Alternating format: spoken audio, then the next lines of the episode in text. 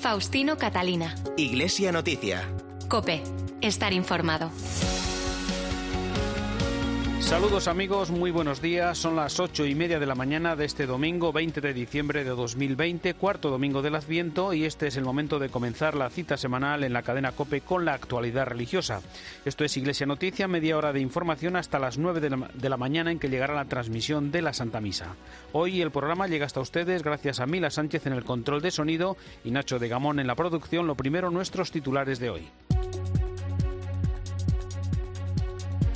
Ante la aprobación por el Congreso de los Diputados de la ley de eutanasia, la Iglesia ha reiterado su rechazo a esta norma que es un fracaso de la sociedad frente al don de la vida. Mientras tanto, ayer tuvo lugar en León la toma de posesión del nuevo obispo, el claretiano Luis Ángel de las Heras, mientras esta tarde será consagrado el nuevo obispo auxiliar de Barcelona, Javier Vilanova.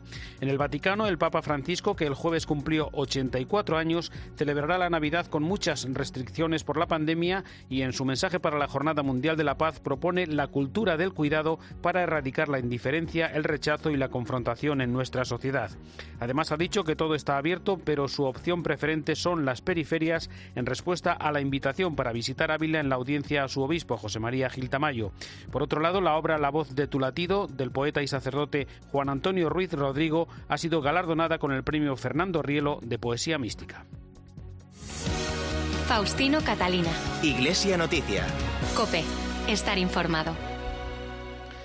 El miércoles se celebró una jornada de oración y ayuno convocada por la Conferencia Episcopal para pedir leyes que respeten la vida humana ante la aprobación el jueves por el Congreso de los Diputados de la proposición de ley de la eutanasia. Esta regulación del derecho a morir como una prestación más, del Sistema Nacional de Salud que pasa ahora al Senado convertirá a España en el sexto país del mundo y el cuarto de Europa en legalizar la eutanasia. El secretario general de la Conferencia Episcopal es Luis Argüello. Lo que nosotros queremos proponer es un estado de conciencia que haga que en el desarrollo de esta ley, si definitivamente se lleva a cabo, pues cada vez pueda haber más personas que aduzcan motivos de conciencia para no eh, ni solicitar ni aplicar esta ley. El desafío es grande y que tiene que ver con la mentalidad, en definitiva con la espiritualidad, con la comprensión profunda que tengamos de la vida, de la persona, y de la llamada a cuidar a las personas. Por eso hemos hecho esta convocatoria, que es una convocatoria de oración y ayuno para suscitar una conciencia y también un compromiso en favor de la vida. El Gobierno tiene mucha prisa por poner en marcha esta prestación de ayudar a morir que ha tramitado en el Congreso en tiempo récord y en plena pandemia. El ministro de Sanidad, Salvador Illa, se comprometió personalmente a trabajar para que la nueva prestación se haga efectiva cuanto antes. Mientras tanto, desde la Iglesia se insiste en que la vida es un don y la eutanasia un fracaso. El sufrimiento lo que está llamándonos es a una capacidad de ternura, de consuelo, de cuidado, de las demás personas. Y los propios médicos insisten en que si los cuidados paliativos estuvieran más extendidos y protegidos y, y desarrollados en España, en nuestros hospitales, pues las personas que pedirían la eutanasia prácticamente desaparecerían, porque en realidad lo que las personas no queremos es sufrir.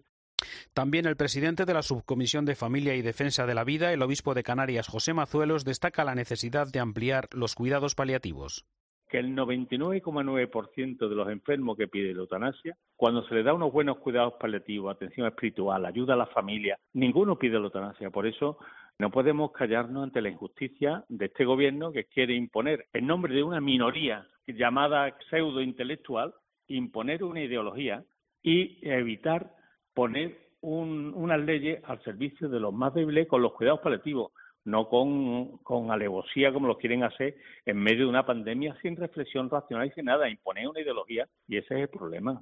Monseñor Mazuelos denuncia la cultura del descarte y de la muerte que impera en nuestra sociedad.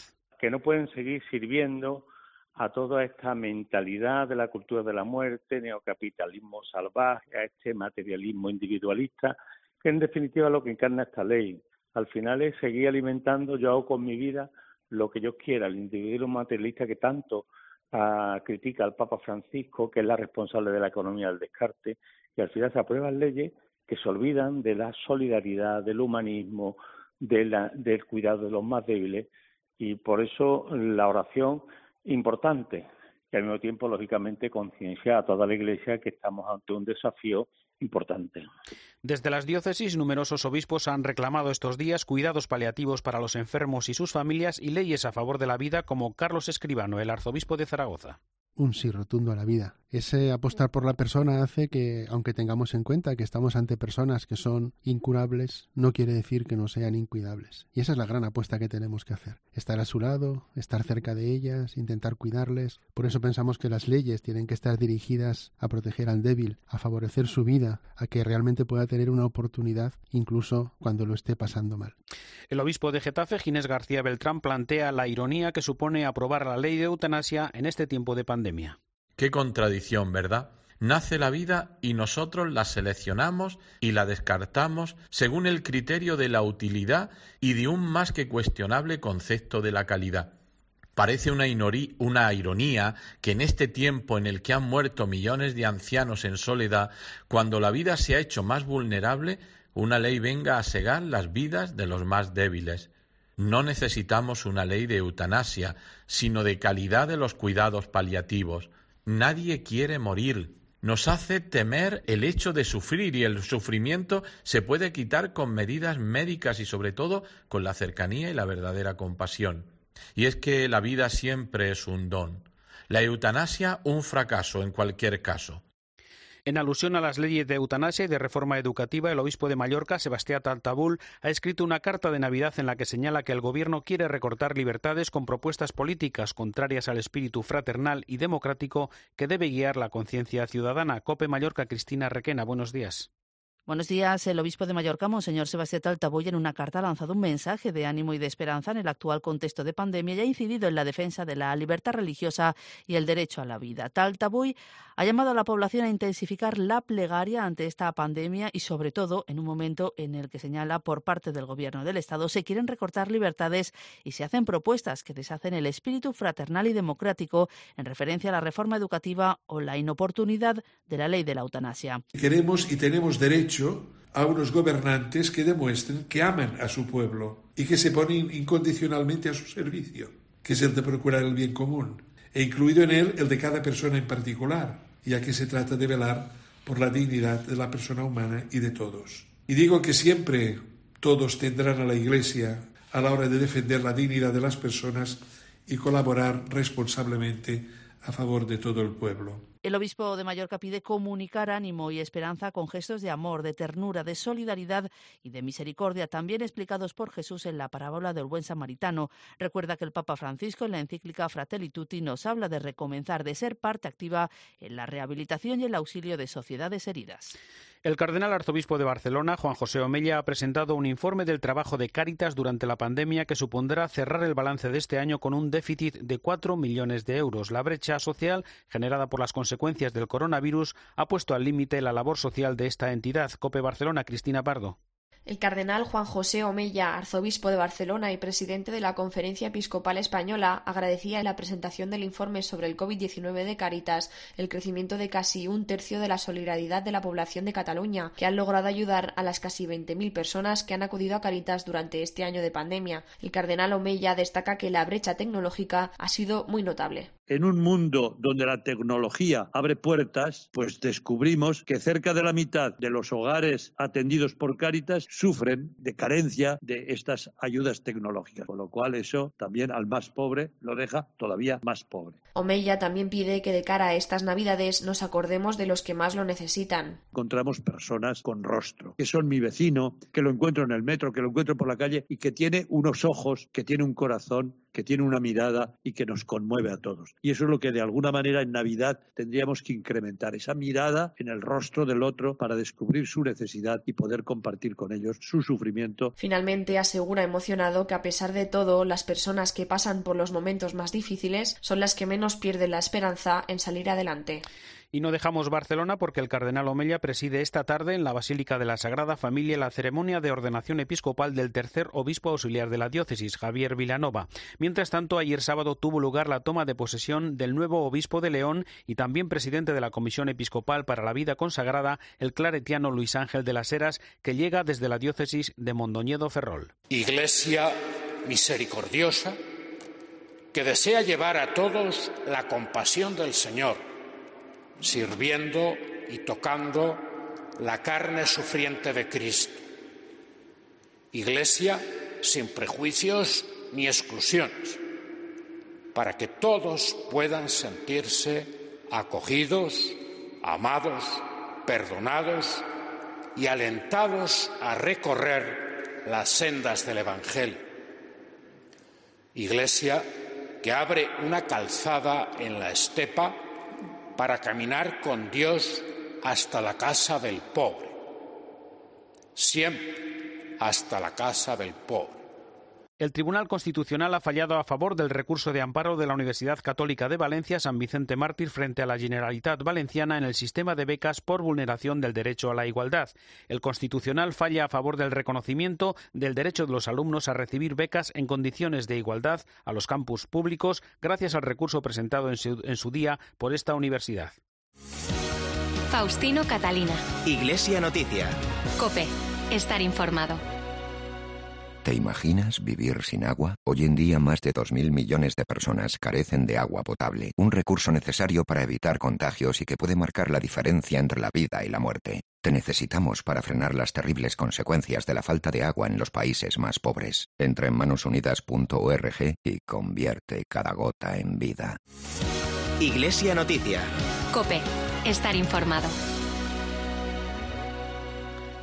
En Iglesia Noticia comenzamos la actualidad internacional de hoy en el Vaticano, donde el Papa Francisco celebrará los actos litúrgicos de esta Navidad con los horarios y condiciones impuestas por las autoridades a causa de la pandemia. Así se adelanta a las siete y media de la tarde del día 24 la misa de Nochebuena, que les ofreceremos como cada año aquí en la cadena COPE en la programación especial de Navidad, mientras para facilitar la participación de los fieles, un decreto de la Congregación para el Culto Divino permite a los sacerdotes celebrar hasta cuatro misas en Navidad, Año Nuevo y Epifanía. Corresponsal en Roma, Eva Fernández, buenos días. Buenos días. El Papa celebra este año su octava Navidad como pontífice. Lo hará con 84 años recién cumplidos. En comparación con otros años, la pandemia ha reducido su agenda, aunque también está aprovechando para escribir y hablar por teléfono con muchas personas. Mañana lunes, por ejemplo, felicitará la Navidad a la curia y a todos los empleados del Vaticano y a sus familias. El 24 presidirá la Misa del Gallo en la Basílica de San Pedro y al día siguiente dirigirá su mensaje de Navidad e impartirá la bendición Urbi et Orbi. Y como el 26, día de San Esteban, es fiesta en el Vaticano, tendremos la oportunidad de acompañarle en el Ángelus en la plaza de San Pedro. Y efectivamente, con el fin de facilitar la participación de los fieles respetando las medidas de seguridad decretadas por la pandemia, la Congregación para el Culto Divino permitirá a los sacerdotes que celebren hasta cuatro misas diarias durante el periodo navideño, siempre que se considere necesario y sea en beneficio de los fieles. Antes de continuar con más noticias del Vaticano, en esta atípica Navidad es el momento para el comentario en Iglesia Noticia de Antonio Pelayo. Buenos días. Buenos días. Que van a ser unas navidades muy diferentes de las anteriores, no hace falta que nos lo repitan día y noche, ya lo sabemos. Pero diferentes no quiere decir peores. Y que no lo sean va a depender mucho de nuestra disposición de ánimo, de nuestro engranaje mental, por una razón muy sencilla. Las navidades no pueden reducirse a comilonas, derroche de regalos, fiestas multitudinarias. Eso está claro, o al menos así debemos pensarlo los creyentes. El Papa en una de sus recientes audiencias de los miércoles nos recomendó que las dificultades creadas por la pandemia nos ayuden a purificar un poco el modo de vivir la Navidad, de festejarla saliendo del consumismo que sea más religioso, más auténtico, más verdadero. Es decir, nos invitó a reencontrar el auténtico sentido de lo que significa el nacimiento de Cristo. Y nos recordó con su habitual oportunidad que si este año nos esperan restricciones e incomodidades, la Navidad de la Virgen María y de San José no fueron precisamente rosas y flores. No hubo lugar para ellos y tuvieron que buscar refugio en un pesebre. Ahí está el núcleo de la cuestión, en fijar nuestra mirada en Belén, en el misterio de la encarnación del Hijo de Dios, con sencillez y alegría. Así nació con San Francisco de Asís la hermosa tradición de instalar en nuestras casas o en los lugares de trabajo el Belén, que contiene una rica espiritualidad popular. No es un elemento decorativo, es una etapa más en el proceso de la transmisión de la fe en las familias, una forma de educarnos a contemplar a Jesús, a sentir el amor de Dios por nosotros y a sentir que ahí radica nuestra felicidad. No nos olvidemos tampoco de que la Navidad ha sido siempre y tiene que serlo hoy más que nunca un tiempo de solidaridad, de fraternidad a nuestro alrededor. Hay muchas personas que necesitan nuestra ayuda, no solo la material, muy evidente en las dramáticas circunstancias actuales, sino también la espiritual que se manifiesta con la cercanía, con la voluntad de crear una civilización del amor, con el tesón de vivir lo que de verdad somos, todos hermanos, como proclama el título de la encíclica del Papa Francisco. Desde Roma les ha hablado Antonio Pelayo. Feliz Navidad. Gracias y feliz Navidad, Antonio. El Papa recibió el jueves en audiencia al obispo de Ávila, José María Gil Tamayo, que acompañado del alcalde de Ávila y el presidente de la Diputación le invitaron a visitar la ciudad de la Santa. Vamos a conocer la respuesta de Francisco, así como otros temas tratados en esa media hora de audiencia, Eva. Que el Papa haya recibido el mismo día que celebraba su 84 cumpleaños al obispo de Ávila, José María Gil Tamayo, acompañado del alcalde de la ciudad, Jesús Manuel Sánchez, y del presidente de la Diputación, Carlos García, le permitió celebrarlo disfrutando de las yemas de Santa Teresa junto con el resto de regalos que le entregaron, entre ellos una estatua de la propia santa, réplica de la escultura monumental que está situada frente al convento de la Encarnación. También le regalaron un facsímil del libro de las fundaciones. Uno de los motivos fundamentales del encuentro era invitarle a visitar la ciudad natal de Santa Teresa en el año 2022, en el marco del cuarto centenario de su canonización, junto con Ignacio de Loyola, Francisco Javier, San Isidro Labrador y San Felipe Neri. Una propuesta que quedó sobre la mesa, como relata el obispo de Ávila. Esta visita ha sido inesperada y ha sido un detalle del Papa que precisamente el día de su cumpleaños pues nos reciba a la gente de Ávila y lo que hemos hecho ni más ni menos es que reiterarle la invitación a que visite Ávila. El Papa dice que todo está abierto eh, y le hemos puesto un anzuelo, le hemos puesto un gancho y es que en el, el año 2022 se cumple el cuarto centenario de la canonización, los italianos decían de un santo y cuatro españoles. Nosotros vamos a hacer al revés y vamos a decir cuatro santos y un italiano. Con lo cual le hemos dicho al Papa que, tiene un póker, ¿no? Prácticamente de españoles y dos de la compañía. Pues el Papa lo ha cogido, se ríe, eh, y bueno, nos ha dicho que está abierto, pero que su opción preferencial son los países pequeños y los más empobrecidos. El encuentro fue muy familiar, cordial y esperanzador. El alcalde de Ávila le mostró una fotografía de una persona enferma de cáncer por la que le pedía oraciones y el Papa puso las manos sobre la fotografía y rezó por ella y se quedó con otra instantánea en la que aparecían los hijos del alcalde. La verdad que ha sido una audiencia de alegría, con mucha alegría con el Santo Padre, de mucha sencillez, de mucha humildad, de mucho cariño con Ávila, lo hemos sentido de cerca, muy de cerca, y bueno, como ha dicho don José María, ha dejado la puerta abierta a visitar Ávila, la tierra de Santa Teresa. Francisco también escuchó con sumo interés la realidad del medio rural que le transmitió el presidente de la Diputación y los esfuerzos que se estaban realizando en la provincia para combatir la pandemia. La invitación para acudir a Ávila es la tercera formal que recibe el Papa dentro de las propuestas para viajar a España en lo que va de año, junto a la que le realizó el presidente del Gobierno, Pedro Sánchez, y el alcalde de Manresa, que se desplazó el pasado mes de junio al Vaticano para invitar a Francisco a visitar su ciudad en 2022 con motivo del 500 aniversario de la conversión de San Ignacio de Loyola. Francisco también ha recibido la invitación del arzobispo de Santiago de Compostela, Julián Barrio, con motivo del Año Santo Jacobeo que dará comienzo dentro de pocos días con la apertura de la Puerta Santa en la tarde del 31 de diciembre. Recordamos también, Eva, el contenido del mensaje del Papa para la Jornada de la Paz del 1 de enero y el videomensaje enviado por Francisco con motivo del Pacto Mundial sobre la Educación. El mensaje del Papa para la Jornada Mundial de la Paz lo dice todo en el propio título escogido para este año, La cultura del cuidado como camino de paz.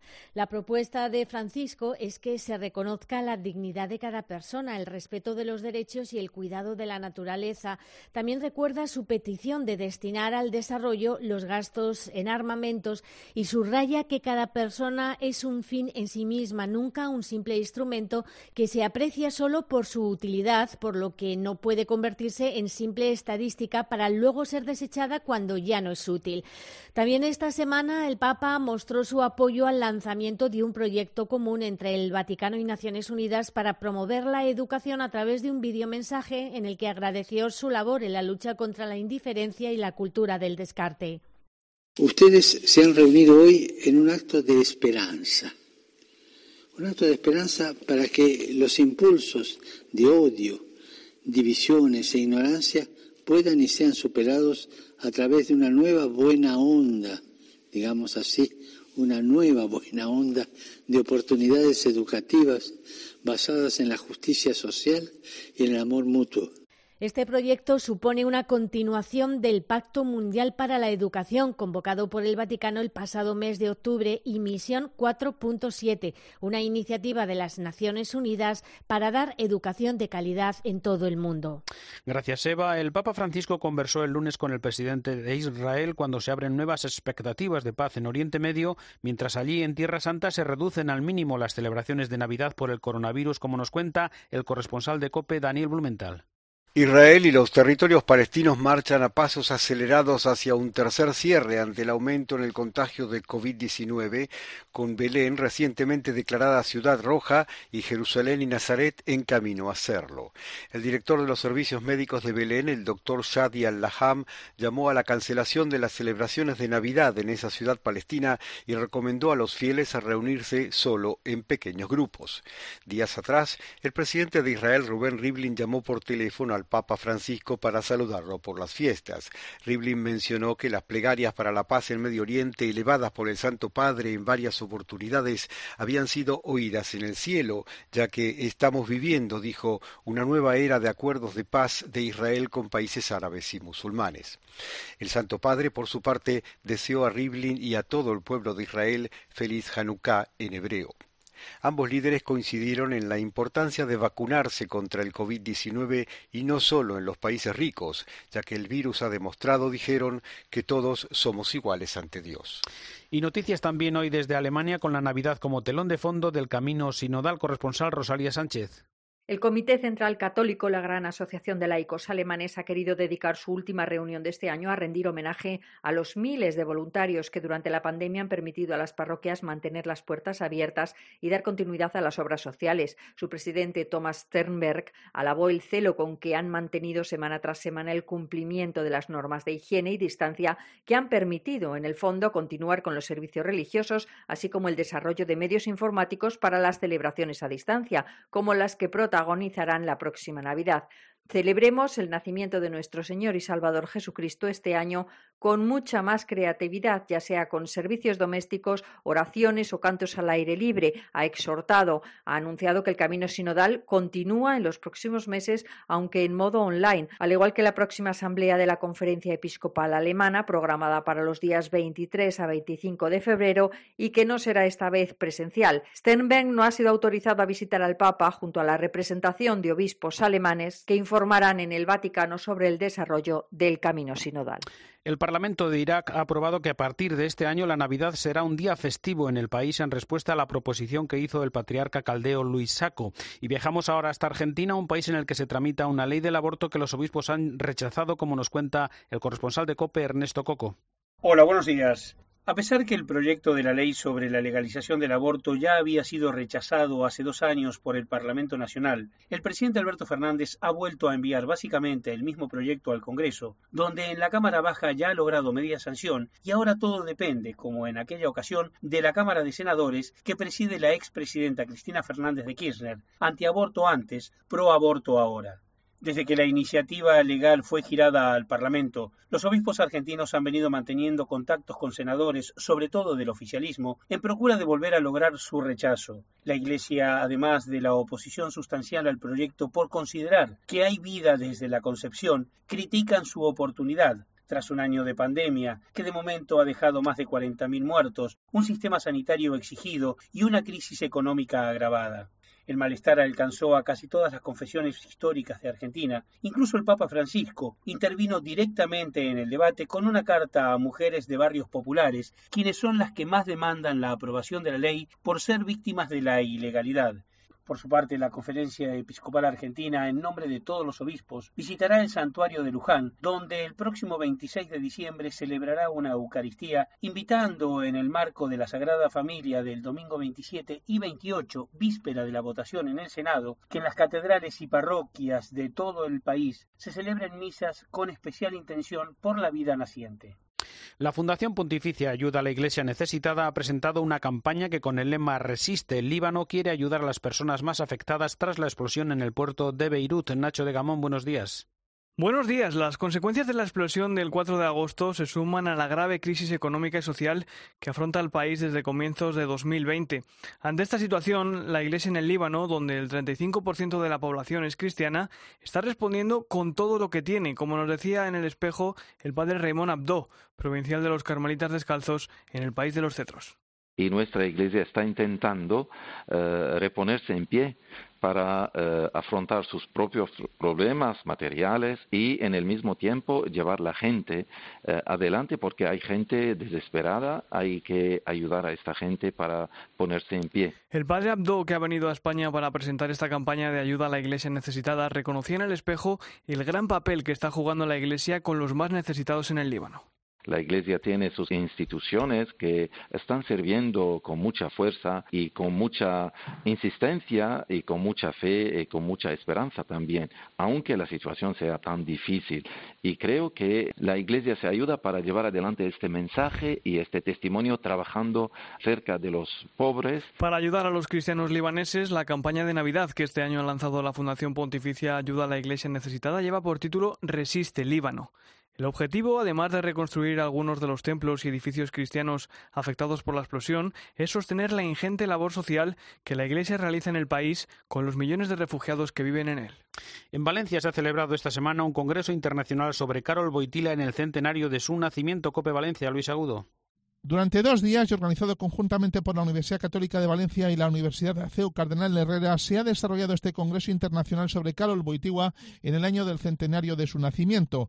El arzobispo de Valencia y gran canciller de la Universidad Católica, Antonio Cañizares, leía en su intervención justamente el testimonio del que fuera secretario del Santo Padre, el cardenal polaco Stanislao Divic, que no pudo participar presencialmente por la pandemia, pero que mostró en su ponencia el magisterio de San Juan Pablo II en palabras y obras y cómo defendía la dignidad de la persona humana, su autenticidad y vocación.